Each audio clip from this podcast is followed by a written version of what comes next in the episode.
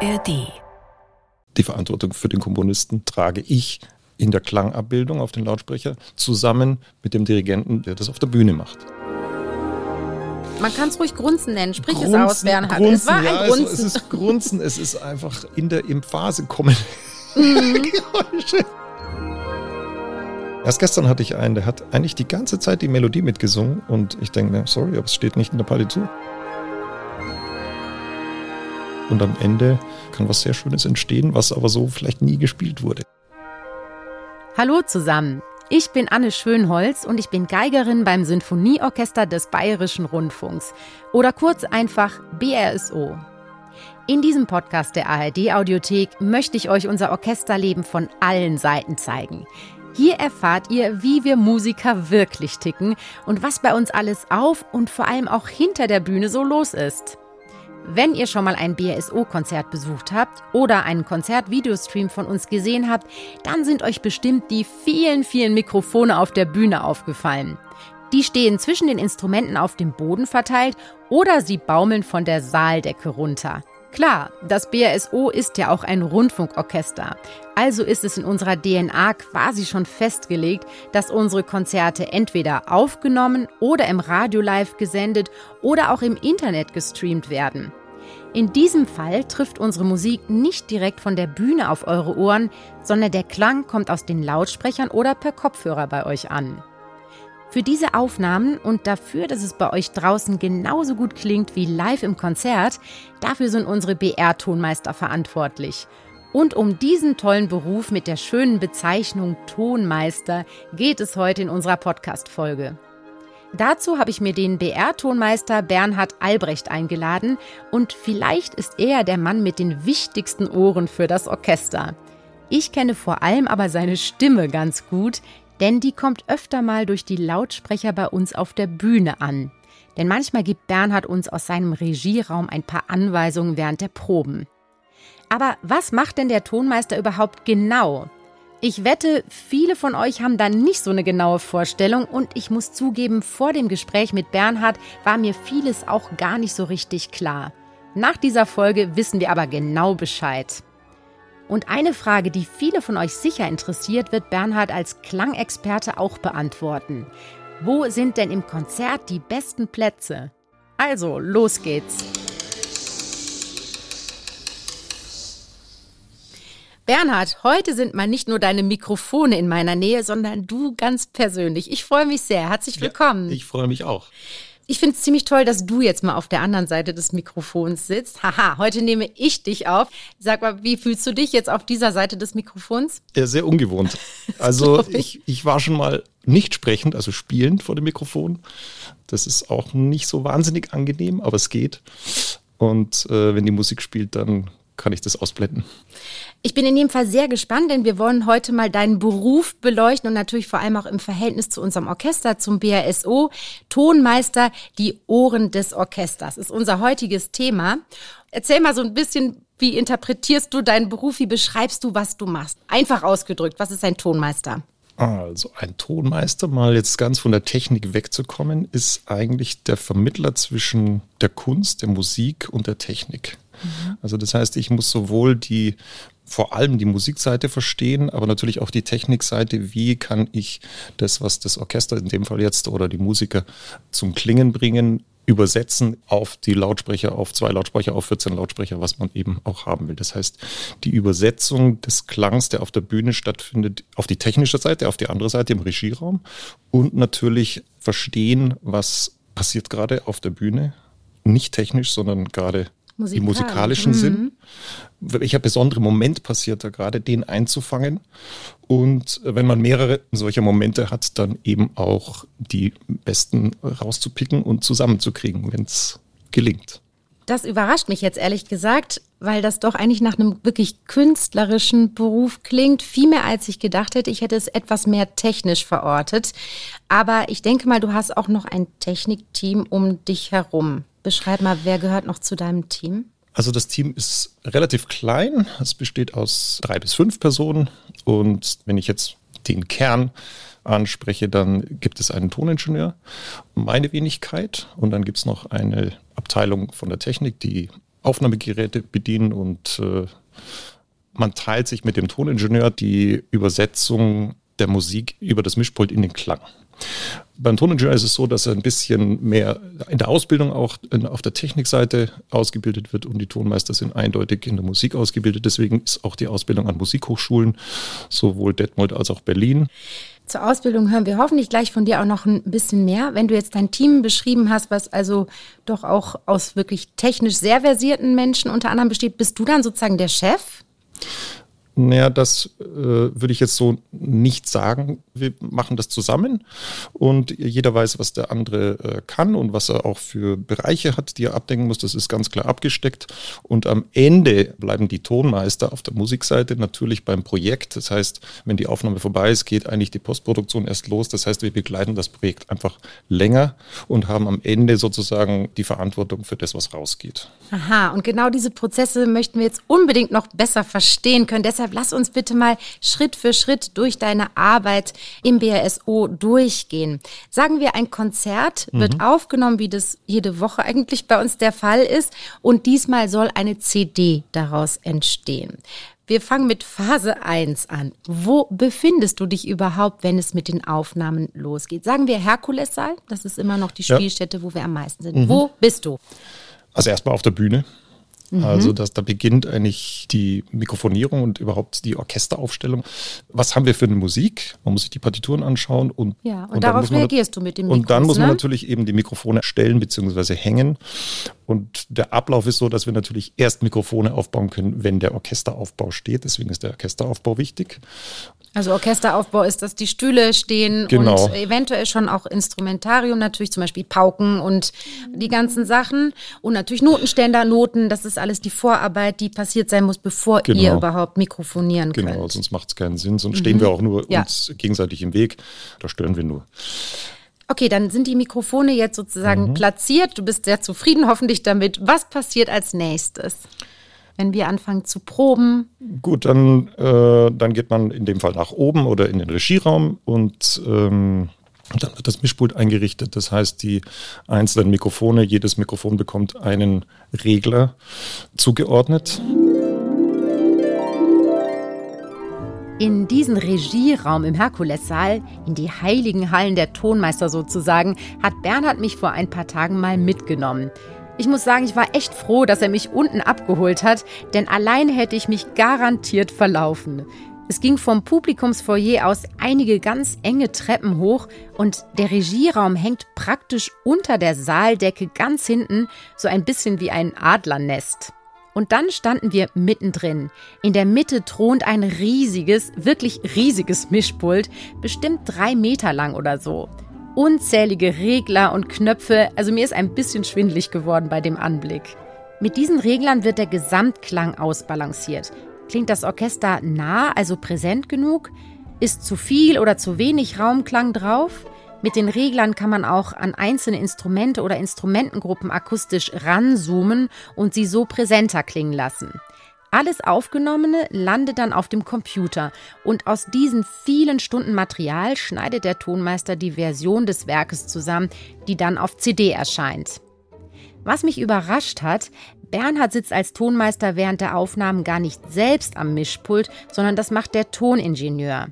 Bernhards Platz ist direkt dahinter an einem Schreibtisch, vor ihm liegt die Partitur und daneben liegt auch ein Fernglas, mit dem Bernhard uns Orchestermusiker durch die Glasscheibe beobachten kann. Gut, dass ich das jetzt mal weiß. Mit Walkie-Talkie kommuniziert Bernhard mit seinen Technikkollegen auf der Bühne, die manchmal noch die Mikrofone ein bisschen hin und her rücken. Also die Hauptmikrofone, die über dem Dirigenten hängen, meistens sind zwei, sind Kugelmikrofone, die nehmen den gesamten Raum auf, deswegen Kugel von allen Seiten, sehen mhm. zwar genauso aus wie alle anderen, aber nehmen von allen Seiten auf und dann hat man über den einzelnen Gruppen vor den Holzbläsern, vor den Blechbläsern auch Mikrofone, die nennt man Nierenmikrofone, die hauptsächlich aus der Richtung aufnehmen, wo sie hinzeigen. Mhm. Das heißt, man will also nur dieses Instrument ein bisschen featuren, also ein bisschen hervorheben, ohne dass man gleich den Nebenmann mit anhebt oder je nachdem. Also das sind Präsenzmikrofone, die ein bisschen die Präsenz ausmachen, Streichgeräusch, das man mitkriegt und nicht nur irgendwie schön Klang, der auch schön ist, aber der kommt über die großen Mikrofone. Die Mischung macht es eben aus, dass das so natürlich wie möglich ist, dass man eine Mischung macht zwischen Präsenz, zwischen Griffigkeit, zwischen man ist dabei und diesem Raumklang und diesem Gesamtklang. Mhm. Und das ist die Aufgabe. Und wie muss ich mir das vorstellen, wenn wir jetzt also spielen und du an diesem Mischpult sitzt, wir wiederholen ja auch Sachen oft, das heißt, du sammelst auch Aufnahmematerial. Mhm. Mischst du dann während wir spielen oder, weil du weißt es ja oft auch noch gar nicht, wie es von der Balance dann herauskommt oder wird es im Nachhinein abgemischt? Das kommt darauf an. Also am Anfang in der ersten Sitzung, sage ich mal, in der ersten Probenphase, ist es ein gegenseitiges Beschnuppern von allen. Also Dirigent, wenn er nicht der Chefdirigent ist, muss sich erst mit dem Orchester anfreunden, umgekehrt auch. Das heißt, da findet sich auch der Klang für das Stück und für diese gesamte Konzertwoche erst. Und das entwickelt sich innerhalb der ersten ein, zwei Proben. Das heißt, sowohl unsere Arbeit entwickelt sich als auch die Arbeit auf der Bühne. Mhm. Und das kommt dann irgendwann zu einem Punkt, okay. wo man sagt, so, jetzt glaube ich, dass es ganz stimmig ist, was unten an Balance passiert. Also man muss ja sowohl eine Balance auf der Bühne machen, und dann eine Balance bei uns. Ah, verstehe. Dann das pegelt sich das zusammen. so mit der Zeit ein, ja, buchstäblich auch mit Reglern sozusagen, bei dir und bei uns musikalisch auf der Bühne. Genau, also es, es mhm. macht wenig Sinn, wenn wir eine Balance einstellen und am nächsten Tag sagen wir, komisch, es funktioniert ja. überhaupt nicht mehr, weil sich auf der Bühne was verändert hat. Ja, äh, das ist ein, ein, gegenseitiges Spiel. Zuhören, was passiert gerade, verändert sich was. Man kann nicht einmal einstellen und sagen, so, das passt für die Woche, sondern es ist immer ein Kontrollieren, ein Hinterfragen auch, was haben wir heute. Auch die Stücke sind ganz anders. Man muss, man kann nicht jedes Stück gleich aufnehmen, also auch von der Klangästhetik. Mozart-Symphonie ist kleiner, dann kommt eine Tchaikovsky-Symphonie oder Maler ist äh, was völlig anderes. Also das ist äh, sehr individuell und sehr speziell manchmal zu sehen. Stelle ich mir so spannend vor. Ich habe jetzt ein ganz anderes Gefühl schon für das, was du machst, weil man gerade auch in den ersten Proben so wirklich eintaucht, ne, mhm. von deiner Seite aus und wirklich erstmal so versucht zu verstehen, wo geht's hin musikalisch. Mhm. Klingt wirklich sehr interessant. Du hast gerade das Mischpult erwähnt. Was mhm. gibt es denn noch für Werkzeuge um dich herum, wenn du in deinem Kämmerchen sitzt? Werkzeuge. also für mich ist ja das größte Werkzeug ist die Partitur. Mhm. Und ich überlasse sozusagen das technische Werkzeug meinem Kollegen und ich darf mit ihm äh, sprechen und sagen, äh, können wir nicht irgendwie klanglich das machen? Ich sehe in der Partitur was anderes und das muss so sein, dass vielleicht äh, zum Beispiel beim Maler einfach äh, Instrumentengruppen sehr laut sind, die anderen sehr leise, also nicht ausgleichen, sondern wirklich die Partitur übersetzen und zu sagen, nee, der Komponist, also wir haben eine Verantwortung dem Komponisten, dem Dirigenten und dem Klangkörper natürlich. Ah, ich verstehe schon. Zum Beispiel würde vielleicht dein Kollege dann sagen, ah, aber da spielen ja die Trompeten viel, viel, viel zu laut. Warum hört man das Horn nicht? Und dann sagst du, ja, Momente mal, das ist die absolute Balance, die du hörst, aber in der Partitur steht Trompeten fortissimo und Hörner mezzopiano. Ist das zum Beispiel so ein Beispiel, wo du Ganz das genau. nur wirklich aus der Partitur ablesen kannst und dann deinen Kollegen so ein bisschen die Richtung geben musst? Ganz genau. Und natürlich mit der Vorgabe der Klangästhetik. Also ich kann nicht wahllos was übersetzen und sagen, hier steht äh, fortissimo den Trompeten und die klingen wie wenn sie einmal auf der Nase sitzen und mhm. die alle anderen sind dann einfach weg. Das geht natürlich nicht, sondern das passiert alles in einem ästhetischen, klanglichen, geschmacklichen Bereich auch. Aber der Geschmack steht, der persönliche Geschmack steht im Hintergrund, weil der Komponist ist derjenige, der sich nicht mehr wehren kann und die Verantwortung für die Partitur, für den Komponisten trage ich in der Klangabbildung auf den Lautsprecher zusammen mit dem Dirigenten, der das auf der Bühne macht. Ja. Und deswegen ist das Zusammenspiel da sehr wichtig zwischen dem, was auf der Bühne passiert, also zwischen künstlerischen Leiter, Dirigent und zwischen uns, Tonmeister, die für die Übersetzung sozusagen auf die Lautsprecher dann verantwortlich sind. Musst du eigentlich die Partitur sehr, sehr gut vorher kennen? Beschäftigst du dich sehr intensiv damit vorher? Also wenn ich die Stücke kenne, muss ich das nicht mehr machen. Und äh, wenn man schon ein paar Jährchen dabei ist, dann gibt es jetzt nicht mehr so große Überraschungen. Äh, aber natürlich bekommen wir die Noten vorher zur Verfügung gestellt und natürlich schaue ich rein, ob es irgendwelche Überraschungen gibt mit Soli, die irgendwo, äh, also wenn ich ein Stück nicht kenne, muss ich das einmal durchblättern. Ich habe nicht die Zeit und die wird auch nicht gegeben, dass man jetzt Note für Note liest und schaut, was ist das für ein Klang. Das ist auch dann äh, tatsächlich Arbeit in der Probenphase. Deswegen nutzen wir auch diese Probenphase natürlich, um zuzuhören, um ein Stück mhm. auch kennenzulernen. Wie klingt's denn eigentlich? Aber ich muss natürlich wissen, wer spielt denn und gibt's außergewöhnliche Soli oder irgendwelche Effekte, die man ähm, beachten muss ja. und die man einbauen muss und wo man sich vorher auch mit der Technik auseinandersetzen muss. Und Repertoire muss ich mir jetzt nicht mehr anschauen. Also, mhm. also die Beethoven-Symphonien, die haben wir jetzt mal schon mal gelernt. Lustig, das und ist ein bisschen wie bei uns dann auch. Wenn man jetzt wirklich ja, Stücke schon sehr oft gespielt hat, sagt man auch, okay, ich schaue noch mal rein, aber eigentlich ist es total drin. Aber interessant ist es trotzdem, ist es nicht langweilig, wenn man bekannte Stücke wieder aufwärmt, weil es sind immer andere Dirigenten. Das Orchester verändert sich auch dauernd im Klang, im, wie es sich präsentiert. Und das ist das Spannende, die, die Nuancen für mich jedenfalls die Nuancen festzustellen oder zu vergleichen. Man soll ja nicht vergleichen, aber trotzdem zu sehen, wie hat denn der das gemacht und was haben wir jetzt? Und ah, ich entdecke plötzlich oder ich höre neue, neue Einflüsse, neue Stimmen, neue Stimmführungen, die ich vorher noch nie gehört habe. Und das ist äh, wahnsinnig spannend und sehr interessant. Mhm. Und deswegen äh, finde ich auch Repertoire, was sich wiederholt, für mich überhaupt nicht langweilig. Ebenso, finde ich auch. Immer wieder neue Interpretationen ja. und das macht sehr, sehr spannend. Ja. Jetzt sind wir von dieser Vorbereitungsphase deines Berufs schon ein bisschen in Phase 2 übergegangen, finde ich aber auch super. Ich würde da gerne noch ein bisschen weitermachen. Du hast schon etwas davon beschrieben, was bei euch passiert, was bei mhm. dir passiert, während du zuhörst und aufnimmst. Geh da bitte noch ein bisschen weiter. Machst du dir Notizen oder wie kann ich mir wirklich besser noch diesen Prozess vorstellen? Was machst du genau, während wir da spielen und du aufnimmst, über dieses Regeln ein bisschen und Ausbalancieren hinaus? Also erstmal mein Beruf ist Zuhören, permanent zuhören und dann mache ich schon Einzeichnungen in die Partitur. Wir nehmen auf von der ersten Probe an, vor allem auch bei Projekten, wo schon am Ende eventuell eine CD entstehen könnte, wo man einfach Material sammelt und schon Notizen macht. Auch in Proben können tolle Momente entstehen. Das ist nicht so, dass man sagt, äh, ja, da wird noch sehr gesucht. Also bei so einem Klangkörper wie das Symphonieorchester des BR, da muss man nicht so lange warten, bis da wirklich schon Musik kommt. Das kommt relativ schnell und es kann manchmal können ganz tolle Sachen entstehen in den Proben und dann habe ich mir das schon, dann notiere ich mir das. Also wenn es mich berührt, notiere ich mir das und das ist dann sozusagen als schon mal als Backup, falls an der Stelle irgendwann im Konzert irgendwas passiert, dann habe ich schon mal eine Sicherheit. Äh, ja, und man sammelt und äh, man lässt sich von der Musik einfach äh, berühren. Mhm. Also ein Sammeln auch schon für eine eventuelle Ausfälle im Konzert, dass man so ein Backup hat.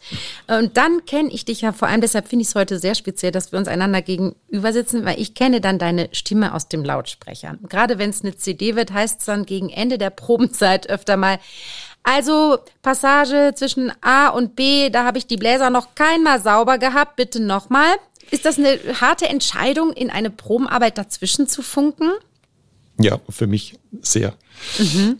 Weil es nicht von vornherein sozusagen als CD-Produktion angesetzt wird, sondern es ist für euch eine normale Konzertwoche, wo am Ende eventuell was ganz Tolles rauskommen kann. Und die Philosophie des Hauses bzw. des Managements ist so, dass man diese Probenarbeit zwischen dem Dirigenten und dem Orchester nicht stören will durch, ja, aber wir machen doch eine CD und jetzt müssen wir und so weiter. Also das heißt, noch zusätzlichen Druck aufbauen, also so ein Konzert, wo am Ende eine CD-Produktion stehen könnte, halte ich mich so weit über Lautsprecher eigentlich eher zurück. Mhm. Aber ich denke, im Notfall müsstest du es und machst du es ja auch. Wenn du wirklich jetzt sagst, es gibt ja auch wirklich wahnsinnig heikle Stellen, ja. wo es mehrere Anläufe braucht, dass man weiß, okay, wir gehen ins Konzert, wir haben das aber einmal sicher im Kasten. Ich warte das oft ab bis zur Generalprobe oder kurz vor der Generalprobe, wo man eben noch wirklich mit dem Dirigenten was besprechen kann über Lautsprecher, weil vor dem Konzert ist es dann vorbei, dass man das zur Sicherheit nochmal macht. Nur, man kann einzelne Töne schon reinschneiden, aber wenn man den ganzen Kontext in einem Konzert, da ist eine ganz andere Emphase dabei. Das heißt, lieber den emphatischen Bogen mitnehmen und mal vielleicht ein kleines Tönchen, was nicht so blitzsauber ist, ist noch drin, ist mir viel lieber oder mehr wert, als wenn alles klinisch sauber ist und es ist gestückelt. Das ist ja genau der Vorteil dieser Konzertaufnahmen, dass man wirklich diese erhöhte Emotion, sag ich mal, dabei hat und die hört man. Mhm. Und wenn man jetzt mitten in der Probenphase einen Takt nochmal haben will, damit er auch ja sauber ist, kann funktionieren, aber ist ähm, auf eurem Niveau ja, also ich äh, mache das anders. Ich gehe dann zu den Musikern hin und sage, könntest du mir und so weiter und mache das so ein bisschen subtil. Könntest äh, du ein bisschen besser spielen? Persönlichen. Das, das, kommt drauf an, das kommt darauf an, wer, wer, da, wer, da, wer da ist, wer, wem ich gegenüberstehe. Ich kenne die ja alle sehr, sehr gut und äh, nicht alle, aber einige und äh, das führt viel eher zum Erfolg. Mhm. Also wenn man über einen Lautsprecher irgendeine Ansage macht, weil diese Ansagen sind, die kommen so von oben. Und das fühlt sich nicht gut an. Ich habe auch schon öfter mal selbst im Orchester gespielt bei einer Produktion. Und es war zum Teil sehr schlimm. Eine gute Schule. Oder ich mache das auch mit den Dirigenten dann. Und das ist eben die Arbeit, dass man sich auch da präsentiert und sagt, äh, hallo, ich bin derjenige, der da oben zuhört. Und ganz selten kommt irgendwie ablehnende Haltung, sondern die wollen eigentlich immer auch ein Feedback haben. Sehr gut. Da entwickelt man mit der Zeit bestimmt mhm. verschiedene Strategien. Mhm. Jetzt hast du uns ein bisschen schon mit in Phase 3 genommen, mhm. was ich super finde, nämlich in die Nachbearbeitung, worauf du da achtest, dass es anscheinend dir sehr wichtig ist, wirklich den Fluss und die Energie eines Konzerts beizubehalten und trotzdem weiß ich, gibt es Korrekturen. Erzähl noch ein bisschen. Wer macht das? Ist da dann auch wieder dein ganzes Team dabei? Beschreib ein bisschen, was mit dem Aufgenommenen passiert. Nee, da sind wir tatsächlich dann auf uns äh, allein gestellt und das ist auch gut so. Da haben wir dann wirklich Ruhe und haben jetzt so eine ganze Woche, zwei, drei Konzerte und Probenphasen, Generalprobe auf dem Schirm im wahrsten Sinne des Wortes und ja, wählen dann in Ruhe nochmal wirklich ohne Ablenkung und dann kann man sich wirklich auch im A-B-Vergleich verschiedene Stellen anhören und deckt sich das noch, was ich in meiner Partitur eingezeichnet habe? Ist die Stelle wirklich besser als das oder ist es, man hört sich auch mal längere Strecke an und denkt, nee, also da war ich irgendwie in einer anderen Stimmung und heute ist es äh, objektiv ganz anders. Mhm. Also da passiert dann wirklich eigentlich die, die Komposition aus diesem vielen Material, das man gesammelt hat in der Woche und am Ende ja, kann was sehr Schönes entstehen, was aber so vielleicht nie gespielt wurde. Also du hast eben gesagt, du vermeidest eigentlich sowas wie Einzeltöne zu korrigieren. Was nimmst du dann? Vor allem sind es Sachen, Unsauberkeiten oder wo ist jetzt dein persönlicher Fokus drauf, wo du sagst, da bin ich empfindlich, das möchte ich eigentlich immer das gerne korrigiert haben? Kann man gar nicht so pauschalisieren. Das ist mhm. von Mal zu Mal verschieden, deswegen ist das auch so interessant. Also ich habe jetzt kein äh, Schema F, wie ich äh, vorgehe, sondern es gibt äh, ein Konzert, wo ich sage, das hat mich jetzt vom Hocker gerissen, das nehme ich als Grundfassung sowieso. Und dann habe ich die anderen, wenn es drei Konzerte sind oder Generalprobe und zwei Konzerte, immer parallel und höre immer wieder mal rein, was passiert denn gerade an der Stelle, wie ist das klanglich, sind noch falsche Töne drin, wir sind alle Menschen, also es passiert immer mal ein Hornkieks oder irgendwie oder einen ersten Geigen in der zehnten Lage, dass mal was nicht so ganz sauber ist. Aber das kommt erst im zweiten Schritt. Erstmal kommt der große Bogen und dann geht man vielleicht noch mit der Minischere dran und sagt, gibt es dieses Tönchen noch ein bisschen sauber, spielen dann noch ein paar andere Leute mit. Also es geht ja nicht nur um einen Spieler oder eine Gruppe. Natürlich einen Hornkick sollte man irgendwie, den hört jeder, den sollte man rausmachen. Ähm, ich war quasi auch mal Tonmeisterin, nicht wirklich, aber wir sollten für mein ehemaliges Streichquartett mhm. mal eine Aufnahme einschicken und wir durften auch schneiden und wir haben mehrere Fassungen aufgenommen und haben dann zu viert überlegt, welche nehmen wir. Ich spreche das an, weil du gesagt hast, ja, ich mache dann die Entscheidung, das ist für mich der schönste Konzertdurchlauf, die Stelle ist am schönsten. Du hast so eine Verantwortung damit, weil du von uns etwas festhältst, was du entschieden hast letztendlich. Es könnte auch eine andere Version gewesen sein. Und wir haben so viel diskutiert, diskutiert und dann hat der Chillis gesagt, nein, natürlich ist es Version Nummer eins gewesen, da hatten wir viel mehr Elan. Da sagt der andere Geiger, aber da war es unser, aber wir können das nicht. Unfassbar. Macht dich das nicht manchmal wahnsinnig oder bist du dir auch dieser Verantwortung bewusst, die du da hast? Ja, schon, aber es macht auch wahnsinnig Spaß, weil das der kreativste Prozess ist natürlich mit dem ganzen Hintergrundwissen und mit der Erfahrung, die man hat und natürlich mit Musikkenntnis. Also was kann ich überhaupt mit dem Stück machen? Kann ich verschiedene Tempi, die vielleicht so nie gespielt wurden, aneinander schneiden? Und das da kommt dann am Ende manchmal was raus, was eben so nie am Stück gespielt wurde oder geklungen hat. Und das macht's wahnsinnig interessant. Eine große Verantwortung, das stimmt. Wenn am Ende eine CD entstehen soll, kriegt natürlich der künstlerische Leiter, Dirigent oder das Ensemble oder wer es auch immer ist, die dürfen dann schon nochmal zuhören oder reinhören und sagen, also das, das gefällt mir nicht. Und ich habe auch eine, eine Meinung gegenüber dem Label-Management, die mich fragen, kann das eine CD werden? Und sage ich, ja, ja ist absolut äh, gut oder hm, warten wir mal ab, was passiert nach dem Schnitt und manchmal passiert was ganz Tolles und dann sage ich, oh, das ist doch ganz gut geworden.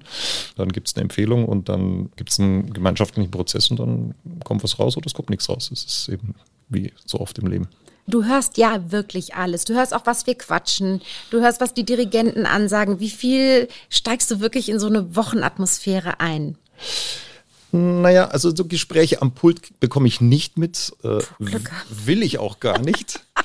ähm, ich habe ein, hab ein Mikrofon, was mich wirklich interessiert, ist das, was der Dirigent sagt, weil mhm. das ist für mich, äh, für meine Arbeit wichtig, dass ich sozusagen nicht gegen ihn arbeite, also dass ich einen anderen Klang einstelle, er will eine ganz andere hat eine ganz andere Klangvorstellung oder Balance, höre ich hauptsächlich zu, was will er an Balance und ähm, versuche das in, einzubauen. Deswegen möchte ich eigentlich auch gern immer dabei sein, was der sagt. Außerdem lerne ich ja die ganze Zeit von diesen Menschen, die ja großartige Künstler sind und äh, Lernen ist eine ganz tolle Sache. Dann bleibt man nämlich nicht stehen, sondern entwickelt sich und, und das macht Spaß. Wie ist es eigentlich, was hörst du, was du eigentlich nicht hören willst?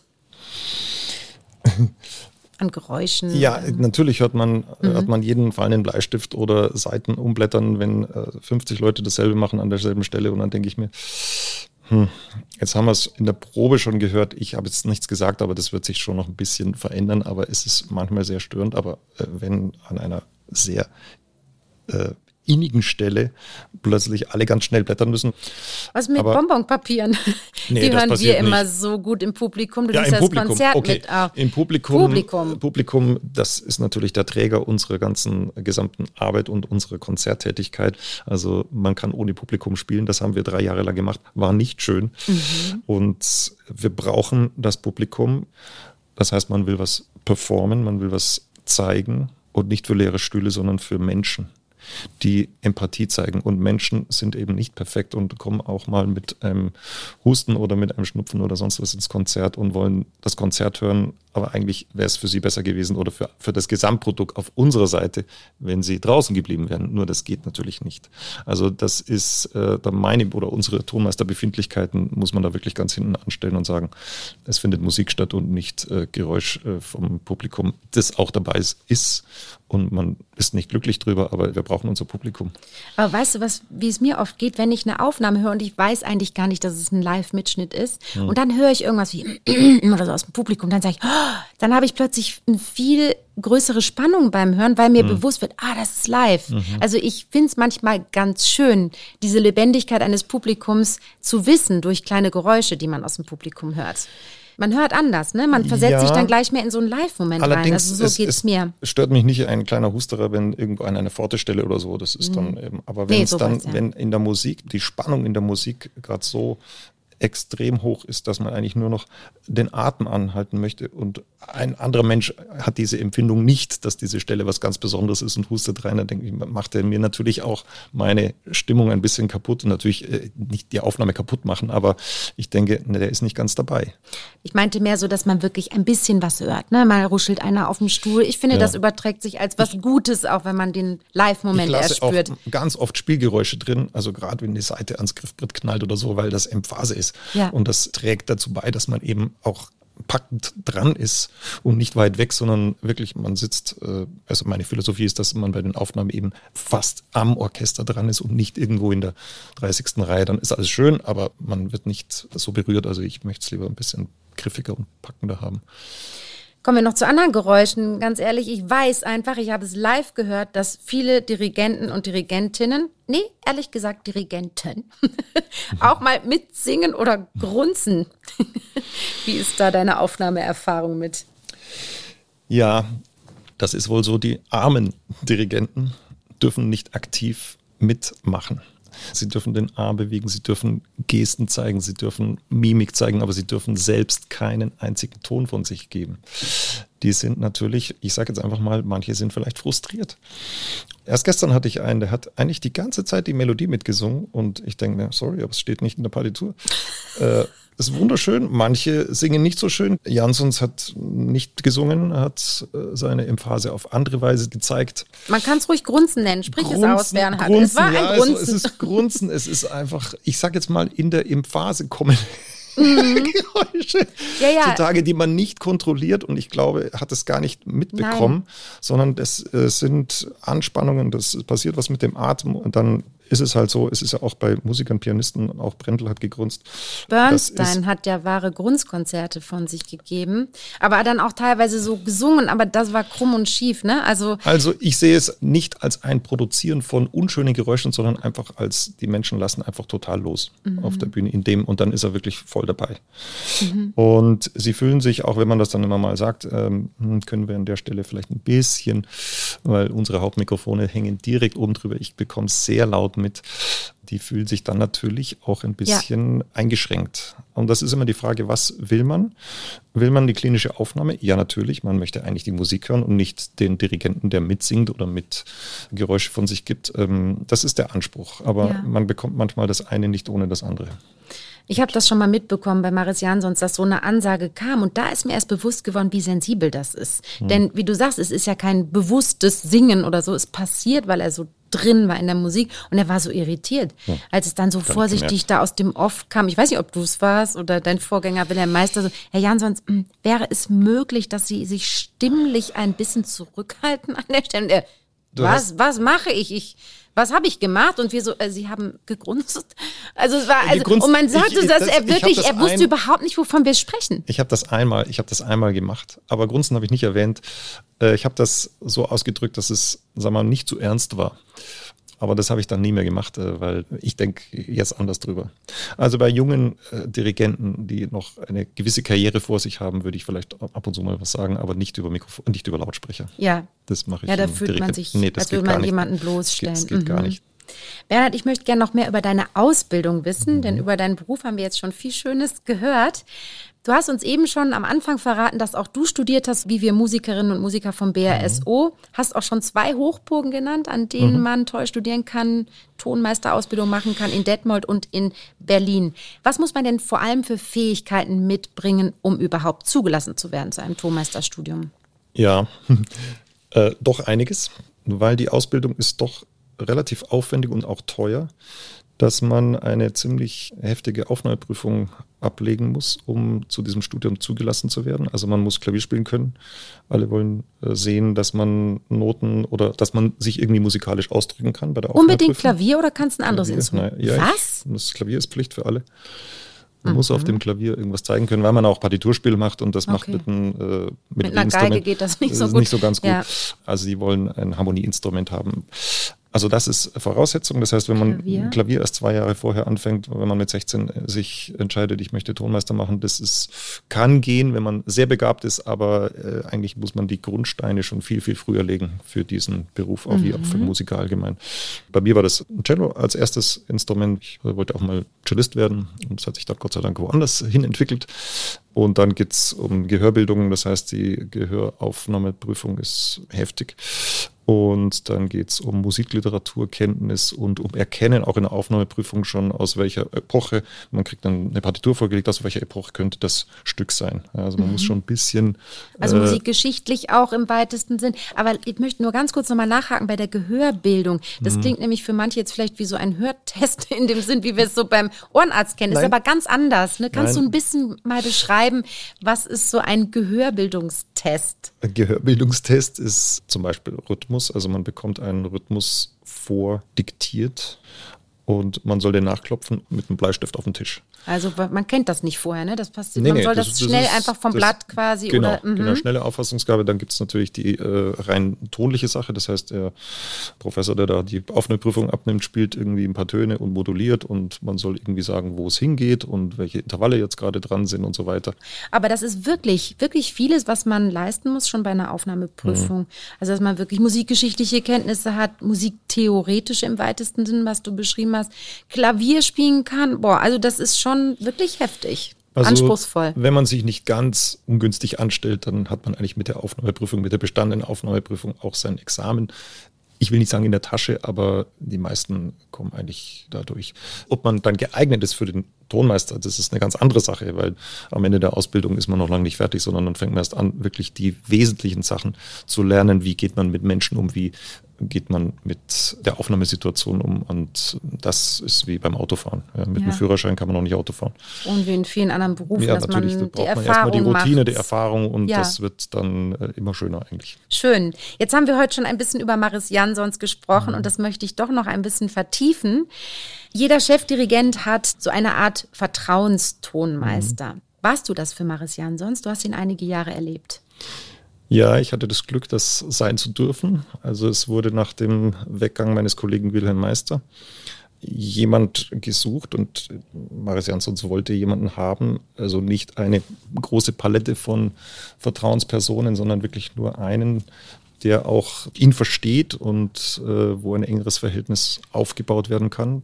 Und sein Vertrauen zu gewinnen war nicht ganz leicht, aber wenn es dann mal da war, dann war es wirklich sehr schön, weil dann hat er, war das wirklich ein Miteinander. Also er hat auch wirklich rückgefragt, ist das wirklich gut oder was brauchen wir noch oder wie ist die Balance oder so. Also wirklich auf diese Sachen kam eine echte kann Zusammenarbeit. Fragen von mhm. der, sozusagen von der anderen Seite, nicht nur immer von der Tonmeisterseite Fragen an den Dirigenten oder ans Orchester, sondern auch andersrum. Also man wurde sozusagen auch eingebunden in einen Prozess, in einen schöpferischen Prozess und das war schon was Außergewöhnliches und was sehr, sehr Berührendes und was sehr eine verantwortungsvolle Aufgabe. Und ich habe tolle Momente gehabt und war erstaunt, wie offen er war für auch meine Einschätzung von ist das gut genug oder ist das für CD gut oder so, sondern er wollte immer ein Feedback haben und das war schon sehr außergewöhnlich. Wir haben das auch sehr stark wahrgenommen, weil wir in diesen Momenten natürlich dabei waren. Wir waren auf der Bühne, mhm. wo er gefragt hat, Herr Albrecht, müssen wir diese Stelle nochmal machen? Sind die Streicher laut genug? Sind die Streicher samtig genug? Und dann haben wir nur gedacht, Herr Jansons, das hören Sie doch selber. Das war auch so ein bisschen ein Moment, wo wir gedacht haben, schön aus deiner Perspektive, dass er das Vertrauen abgegeben hat. Ich sag dir ganz ehrlich, aus unserer Perspektive haben wir daran auch manchmal gehört, er hat ein bisschen sein Vertrauen zu seinen Fähigkeiten verloren im Alter. Darf man hier, finde ich, auch erzählen, weil das ein ganz normaler, sehr menschlicher Prozess ist. Und ich finde, dass er damit sehr schön umgegangen ist, indem er einfach ehrlich gefragt hat. Ja, das habe ich ähnlich empfunden und mir war es auch manchmal ein bisschen unangenehm, dass ich jetzt sozusagen genau aus diesem Grund, das könnte doch eigentlich, er hat es ja in seinem Orchester direkt davor, aber er wollte natürlich auch die Medienpräsenz mit einbeziehen und da kann er natürlich an seinem Platz nicht entscheiden, wie klingt es denn auf dem Lautsprecher. Das heißt, die Abbildung, wie es denn auf der CD dann sein wird, die kann ja in dem Moment nur, sagen wir mal, können wir im Regieraum beurteilen. Und das war vielleicht auch eine, ein Hinterfragen, wie kommt es denn bei Ihnen an?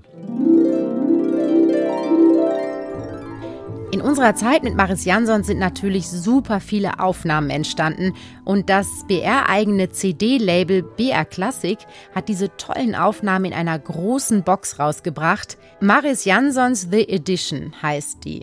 68 CDs, zwei DVDs, Live-Proben mit Schnitte, insgesamt 75 Stunden Musik sind da drauf. Ein unfassbar wertvoller Schatz. Und das ist natürlich nur die Eisbergspitze des BR-Archivs. Seit es unser Orchester gibt, werden wir aufgenommen. Und seitdem haben sich hier Berge an Aufnahmen angesammelt. Ein richtiges Audiomuseum. Da kann man sich toll durch die Orchestergeschichte durchhören. Einiges davon ist auf CD oder auch in digitaler Form schon erschienen. So können uns auch die Menschen hören, die keine Möglichkeit haben, unsere Konzerte mal live zu erleben. Das alles haben wir unseren tollen Tonmeistern zu verdanken. Ein riesiges Dankeschön dafür. Bernhard, lass uns mal ein kleines Spielchen spielen. Das ist hier Tradition bei uns im Podcast. Bist du bereit? Mhm. Bonbonpapier oder Hustenanfall? Bonbonpapier. Ist Hustenanfall schlimmer auf einer Aufnahme? Aber das ist viel schwieriger rauszurechnen. Sehr gut. Zu laut oder zu leise? Zu leise.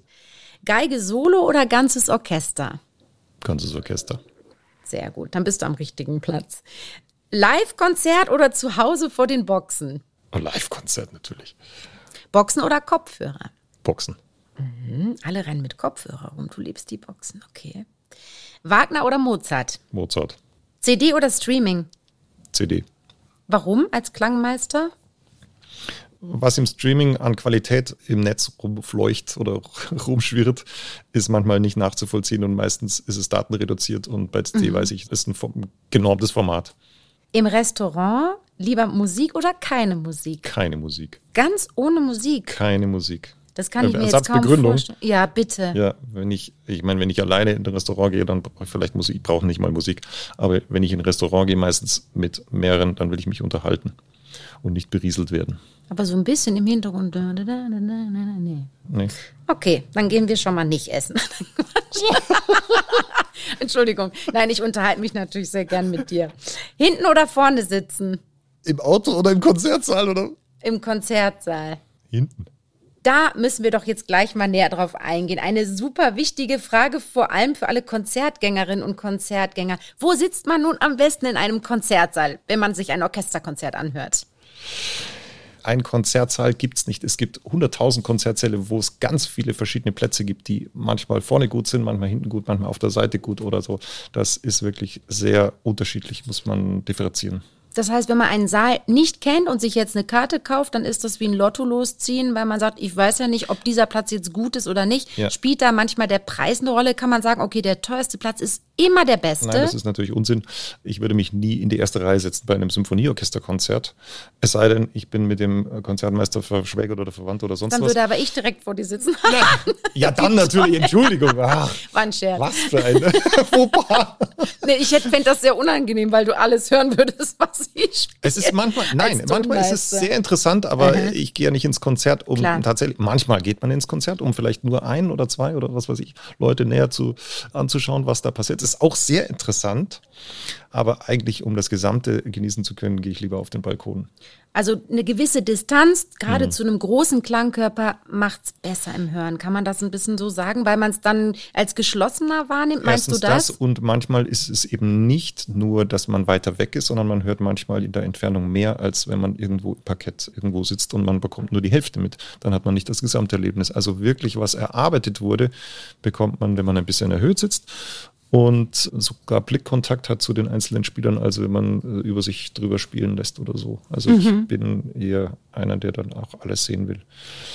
Und, und ganz tolle Plätze gibt es natürlich noch, wenn man die Dirigenten von vorne sieht, wenn man da interessiert ist, was passiert denn eigentlich zwischen dem Dirigenten und dem Orchester. Also die Relation zwischen Zeigen, Mimik und Klang, das ist eins der interessantesten Sachen, die es überhaupt gibt. Dann sind das so die Plätze hinter dem Orchester. Nicht aber ganz hinter, aber auf der Seite zum Beispiel. Ja, aber es gibt ja auch Säle, wo man wirklich hinter dem Orchester sitzt. Ja, habe ich auch schon gemacht. Dann kriegt man natürlich ein bisschen wenig von den ersten ja. Geigen mit, weil die ja. stehen dann am weitesten weg. Also ja. wenn man Pauker ist, dann setzt man sich dahin. Mhm.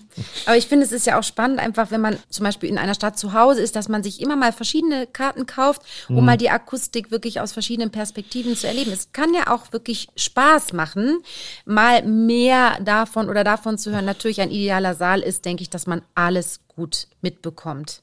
Aber wenn man die Möglichkeit hat, das ist ja auch mal spannend. Ja, natürlich, ne? wenn man die Möglichkeit hat, die Vielfalt auszukosten, dann soll man das gerne machen. Und dann mhm. hat man hinterher eine Meinung, die ausgelotet ist und sagt nicht, ich war immer schon in der Reihe 15 auf dem Platz 18 gesessen und das soll auch die nächsten 20 Jahre so sein. Nee, muss nicht sein. Also man kann ja auch ein bisschen offen halt genau. zeigen für verschiedene Positionen. Deswegen setze ich mich auch in den Proben eigentlich ganz gerne. Ich gehe auch mal einfach im Saal rum und höre, wie tut es denn eigentlich in dem Saal? Habe ich einen Gastag HP8 gemacht, einmal wirklich rumgegangen und war sehr interessant, was da so was da so kommt. Das ist natürlich die Live-Akustik, du nimmst aber ja auf. Jetzt frage ich mich, mit den technischen Möglichkeiten, die wir heute haben, ist wirklich die Saalakustik noch so wichtig? Kann man nicht da alles kreieren? Da muss ich dir kurz erzählen, du weißt, es gibt doch so Aufnahmegeschichten, wo man dann eingibt, ich nehme mich mit der Geige auf Sound Carnegie Hall oder Sound Berliner Philharmonie und dann stellt man sich vor, yes, ich klinge jetzt genauso wie in der Berliner Philharmonie. Also, ist natürlich ein Gag, wobei es klingt schon unterschiedlich, aber jetzt mal wirklich ernsthaft gefragt, wie wichtig ist die Saalakustik? Sehr wichtig. Vor allem, wenn man einen Klangkörper hat, der sich ausdehnt. Also, also, wenn man allein ist, kann man natürlich ein Mikrofon hinstellen oder zwei und kann dann ganz nah drauf gehen und dann mit dem künstlichen Hallgerät die Carnegie Hall oder irgendwas machen. Aber das funktioniert natürlich bei einem Klangkörper, der irgendwo auf der Bühne platziert ist, nicht. Und deswegen haben wir, ist die Saalakustik für uns sehr wichtig, weil wir ja den Gesamtklang über diese Kugelmikrofone aufnehmen. Und die geben natürlich diese Saalakustik, also den Grundklang des Saales mit. Also den hat man dabei. Und wenn der unschön ist, dann ist es sehr schwer, wirklich eine mhm. natürliche Klangbalance oder natürliche Abbildung des Orchesters zu kreieren. Also man kann aus einem Raum, der zu klein klingt, nicht unbedingt einen großen draus machen. Es hängt auch ein bisschen vom Programm ab, was gespielt wird. Also ich kann mit normaler Acht vielleicht jetzt nicht in Herkulessaal gehen. Geht vielleicht irgendwie, aber es wird der Deckel wegfliegen oder irgendwas. Also es macht dann nicht mehr auf, sondern es macht dann irgendwie nur noch zu, mhm. weil äh, die Energie nicht weg kann, sondern es potenziert sich nur noch, dass es einfach nur eng wird. Ganz ehrlich, hast du nicht auch manchmal das Gefühl, dass es eine Berufskrankheit von dir ist, dass du eigentlich nicht mehr unvoreingenommen Konzerte hören kannst. Wie sitzt du in einem Live-Konzert? Kannst du es noch genießen? Also manchmal, manchmal nicht, aber es ist auch so, das Konzerterlebnis ist auch nicht ganz so kritisch, weil man erstens das visuelle Erlebnis noch dabei hat, das, ich will nicht sagen, lenkt einen ab, sondern das belegt im Erfassen der Musik einen gewissen Teil, der zusätzlich zu den Ohren ein euphorisches Gefühl hervorrufen kann. Das heißt, man sieht, wie sich alle in die Musik legen, wie empathisch die Menschen auf der Bühne zu Musik stehen, was sie gerade spielen oder eben nicht. Oder der Dirigent oder so. Also das trägt alles zum Eindruck natürlich bei mhm. und man hat ein synästhetisches Erlebnis. Aber ich also meine, dieses Live-Konzert hören ohne immer diesen kritischen Blick, ah, hier müsste man schneiden, hier müsste man den Bratschen mal sagen, dass sie leiser spielen sollen, hier müsste mehr, also weißt du, dass okay, du, dass du unvoreingenommen einfach hörst und sagst, ich genieße jetzt Musik und schalte im Kopf meine Kategorien des Berufs ab. Kann ich inzwischen, ja, kann ich. Also das heißt, wenn man Video dabei hat, sind die Ohren ein bisschen nicht ganz so kritisch. Das freut mich Gott zu sei hören. Dank. Das freut mich echt zu hören, weil ich gedacht habe, das könnte vielleicht ein schwieriger Punkt sein, wenn man immer so kritisch zuhört. Es bringt ja nichts, ich kann ja, ja nichts ändern in dem Moment. Das heißt nichts. Ich kann mich über vieles ärgern, was ja. ich nicht ändern kann. Ja, aber das ist, Oder, das, da müssen wir eine Philosophie ja, draus machen. Da, machen wir, da reden wir ein andermal drüber. Bernhard, in jedem Fall fand ich das wahnsinnig spannend, was du alles erzählt hast. Und ich finde auch sehr schön, dass ich dich jetzt persönlich gesprochen habe und hinter diesen Mikrofonen noch mehr Idee über den Menschen habe, der da hockt und der uns immer so kritisch behört oder mhm. beurteilt. Es hat mir großen Spaß gemacht. Mir Danke auch. dir. War mir eine Ehre. So, und jetzt ist es wieder Zeit für unseren obligatorischen Anruf bei Sir Simon Rattle. Hallo Sir Simon, hier ist Anne. Hi Anne. Sir Simon, ich habe heute mit einem unserer BR-Tonmeister gesprochen, mit Bernhard Albrecht, und ich frage mich, wie es eigentlich für Sie ist. Merken Sie noch einen Unterschied in einem Konzert mit Mikrofon, also wo Sie wissen, das wird jetzt gerade aufgenommen oder auch live gestreamt, oder ein Konzert ohne so eine Aufnahme? in Berlin, we got so used to the fact that in these last years, everything was digital concert hall. So every last concert of the week was not only with microphones, but with filming. But sometimes it gave an extra frisson. Somehow I welcome the microphone because it means that this performance, it lives also outside the moment, that other people will hear it and that there is even a bigger audience. You know, you can't repeat the feeling of a concert when you listen to it because the most important thing of a concert is people are in a room together and communicating together. But the idea it spreads further. I think this is just wonderful. But it it doesn't make me more nervous. It maybe it should, but it doesn't. Ja, Simon, das finde ich einen richtig schönen Gedanken. Das macht einen auch vielleicht manchmal weniger nervös, wenn man sich einfach vorstellt, die Mikros sind ja dazu da oder auch die Kameras, dass wir noch mehr Menschen mit unserer Musik erreichen können. Vielen Dank, Sir Simon, und ich werde mich natürlich wieder bei Ihnen melden. Thank you. Apropos nervös, ich muss euch sagen, bei meinen ersten Anrufen bei Sosheim, da war ich schon noch ganz schön nervös. Inzwischen ist es zum Glück schon normal für mich geworden, mit Sosheim zu sprechen. Zu besonderen Telefonaten hätte ich aber an dieser Stelle dann noch einen Podcast-Tipp für euch.